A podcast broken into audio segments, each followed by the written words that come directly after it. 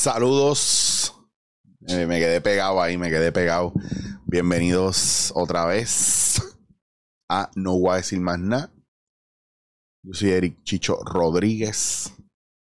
Estamos en vivo. Bueno, eh, tengo un temita bien chévere para ustedes. En estos días estuve hablando de eso y me encantaría que lo discutiéramos. Un tema muy interesante sobre cómo te odio porque fue lo que me enseñaron. Me enseñaron a odiarte.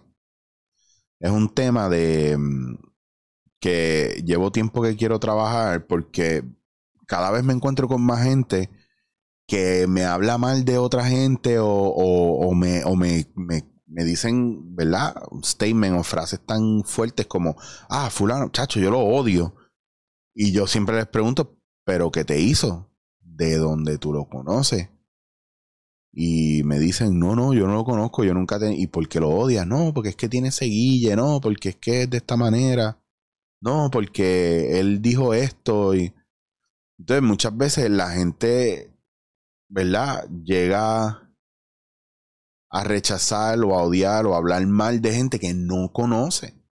Ayer estuve grabando un podcast, ¿verdad? Con Joel el Intruder eh, que me pareció muy interesante porque primero a mí me encanta grabar con él porque no solamente cuando él ha venido aquí a grabar, sino cuando él me entrevista a mí, me gusta mucho porque es un tipo, primero que me respeta, me respeta como persona, no porque yo sea más que él o me respeta como persona, respeta a, sus invitados y a la gente que trae, es bien vivo, pero también es muy divertido, pero también hay un respeto por los temas que trae y por lo que busca y escudriña. Y cuando a ti te gusta algo o te apasiona algo, pues tú buscas más de eso, ¿verdad? Tú quieres más de eso y por respeto, pues buscas más y quieres hacerlo bien y qué es lo que me pasa a mí. Yo no les hablo de temas que yo no conozco, pues yo quiero hablar de temas que a mí me apasionan y me gustan porque la conversación es diferente. No es que yo sea un experto en el tema, pero lo respeto tanto que tengo cuidado con lo que les digo y estoy consciente, pues, que hay muchas cosas que son opinión personal y no son necesariamente que yo tengo la razón absoluta o la verdad absoluta. Es, una opinión basada en mi percepción y en, y en mi, eh, no solo en mi percepción, sino también en mi perspectiva, en ampliar la perspectiva a las cosas y que usted tenga más herramientas. Pues también hay muchas veces, para darle un ejemplo claro, que usted a lo mejor cuando le preguntan por, qué tú odias a esa persona, la persona no sabe decirte por qué, o te da una excusa banal o, sencilla, bien pendeja, o la excusa que dan no tienen que ver con, ah, lo que pasa es que él le hizo esto a mi amiga y yo no lo soporto por eso, pero él te ha hecho algo a ti. No, pero le hizo daño a mi amiga y si le hizo daño a mi amiga, no, tú no sabes qué está pasando ahí atrás, o a lo mejor tú sí sabes pero no es contigo la cosa. Entonces ya te está echando al cuerpo una pelea por una cuestión de lealtad o por una cuestión de una herida de justicia o por una cuestión de, de sentir que tú tienes que luchar en esa pelea porque por la razón que sea. Pasa mucho, voy frecuentemente, cuando papá y mamá se separan y los hijos tienen que tomar, ¿verdad?, con quién se van a quedar. Y a veces, en muchos de los casos, se quedan, en la gran mayoría de los casos, se quedan con mamá. Pero en muchos de los casos, mamá está tan herida que ese dolor se lo pasa al hijo o a la hija y por lealtad odian al padre. Y por más que el padre trate de ser el mejor padre posible, que no necesariamente ese es el caso, muchas, muchas veces, a veces el padre se vuelve ausente y los hijos lo lo toman personal porque creen que es por ellos, pero a veces es porque la relación con la pareja es tan tóxica y tan irreparable en ese momento, los dos están en su, en su dolor, que la lealtad de los hijos va hacia la madre y el padre se queda solo, o que la lealtad de los hijos va hacia el padre y la madre se siente no querida o rechazado. Y ahí empiezan las cosas difíciles y fuertes, que es como los padres a los niños le, le ventilan con ellos su dolor y su frustración con, con, con su, en ese momento, expareja. Ah, es que tu madre es esto, es una cabrona. Ah, es que tu padre es un cabrón. eso es un hijo de puta, no le hable, y, y viene desde ese lugar, entonces los hijos viven la experiencia con sus padres o con sus madres diferente o desde los ojos de papá o de mamá. Y eso trae muchas secuelas y muchas consecuencias en la adultez cuando se relacionan con otros hombres o con otras mujeres. Es inevitable en un momento difícil que salga el niño, ¿verdad? Es inevitable porque no está trabajado. Y reviva la experiencia, ¿verdad? En una mujer o un hombre que te grita, tú te alteras y te asustas y automáticamente es el niño, pues como responde basado, ¿verdad? En, ese, en esa situación que pues el trauma no es lo que sucedió, es la, la secuela que deja y, que está hoy. Y la ilusión del trauma es que el peligro persiste y pues a veces los reclamos que tú le haces a tu pareja o a tus jefes o a tu o a gente, ¿verdad? Alrededor son los reclamos que tú le harías a papá o a mamá cuando eras niño. ¿Por qué te fuiste? ¿Por qué me abandonas? ¿Por qué me rechazas? ¿Por qué me humillas? ¿Por qué no estás? ¿Por qué no me atiendes? ¿Por qué me haces daño? Y la realidad es que pues, somos adultos.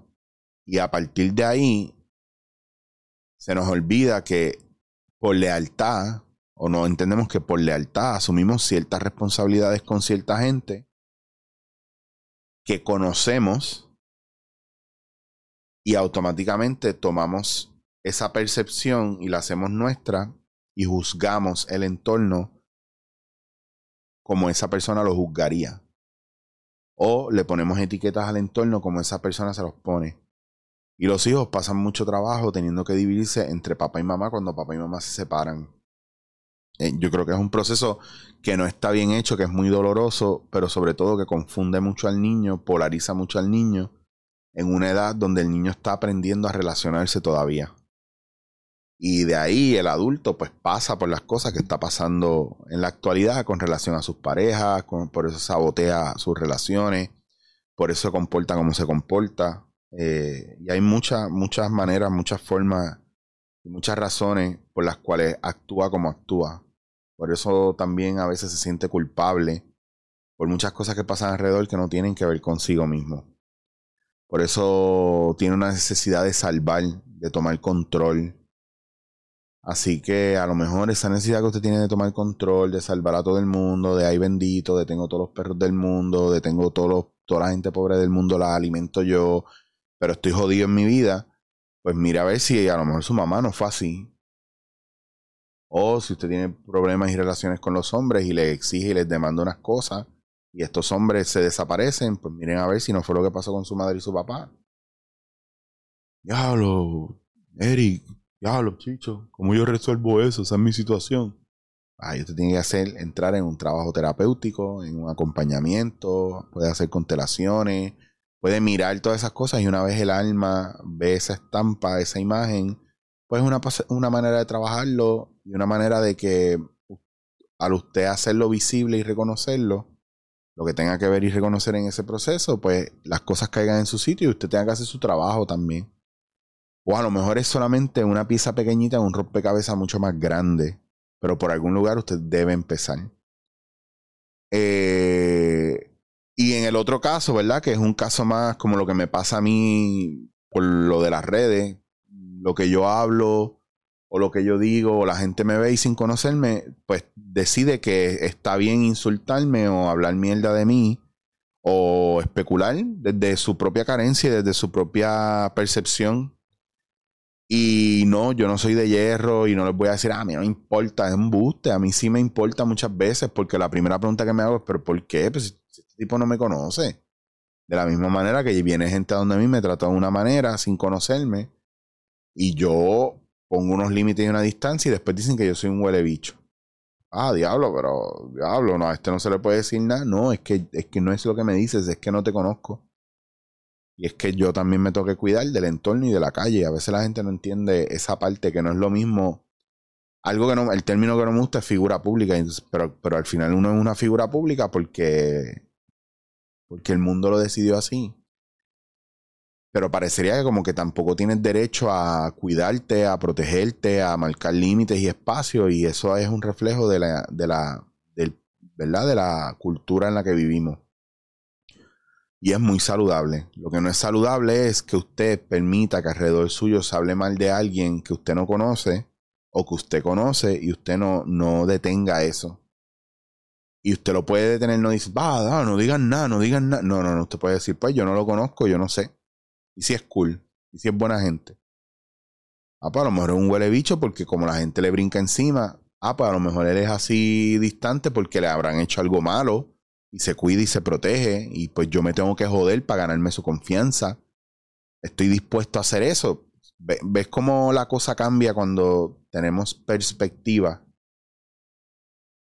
Y podemos pensar que hay otras cosas sucediendo y que no todo es lo que nosotros pensamos que es fatalista o que es o, el clásico del puertorriqueño, el puertorriqueño no hace las cosas o, está, o, el problema de él con los demás es, ah, porque es un huele bicho. Ah, es un come mierda. Eso es lo que dice, porque no, no, es como si no tuviera una amplitud o una gama más amplia de otros tipos de posibilidades, más que el reflejo de lo que esa misma persona es. Él es un huele bicho porque yo reconozco en los demás lo que yo sé que soy yo. O lo que yo no he visto que yo soy. Porque yo, lo siento, pero yo puedo reconocer las cosas bonitas y buenas de todo el mundo. Me encanta y hasta que no sea la parte mierda de la persona, pues no veo la parte mierda de la persona y con todo eso siempre me digo, bueno, a lo mejor esto puede, ya ahora yo tengo mi mentalidad, es pues mira, esto puede venir de aquí, puede venir de acá. Pero quien decide realmente si yo no quiero bregar con esa persona soy yo.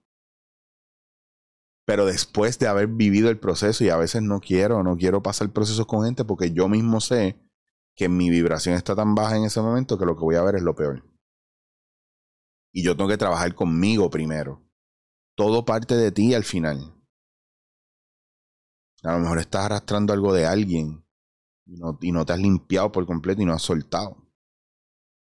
Pero cuando, cuando vayas a escribir algo negativo de alguien en Instagram o dar un review malo antes de hablar con la persona, incluyendo un local, antes de convertirte en una Karen y querer hacer daño, pregúntate por qué tienes que ir por ese medio y no puedes ir directamente a la persona. Ah, porque también es una estrategia de manipulación.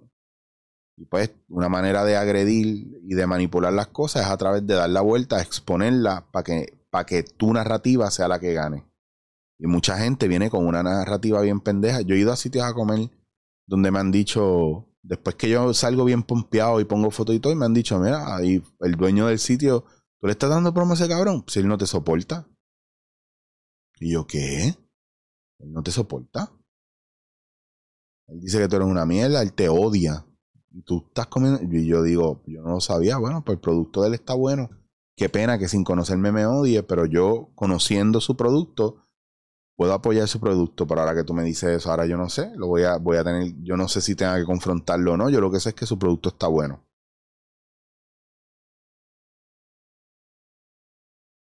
Hay una disyuntiva ahí, me dejo llevar por el chisme. Mi generosidad cambiará el, el, el pensar de esa persona. Eso es lo que pasa cuando tú, si tú vives la experiencia, no es lo mismo que si te lo cuentan porque pienso yo que es muy ignorante y muy inmaduro, pero sobre todo muy cobarde, asumir una postura sobre algo por lo que dicen los demás y no por la experiencia propia vivida. Y para tú poder juzgar a alguien, tienes que conocerla primero. Y con todo y eso, siempre se nos va a escapar un poco de injusticia ahí. Así que mucho cuidado porque la misma clemencia que nosotros queremos o el mismo espacio que queremos que los demás se tomen para conocernos antes de juzgarnos es el mismo que nosotros tenemos que dar.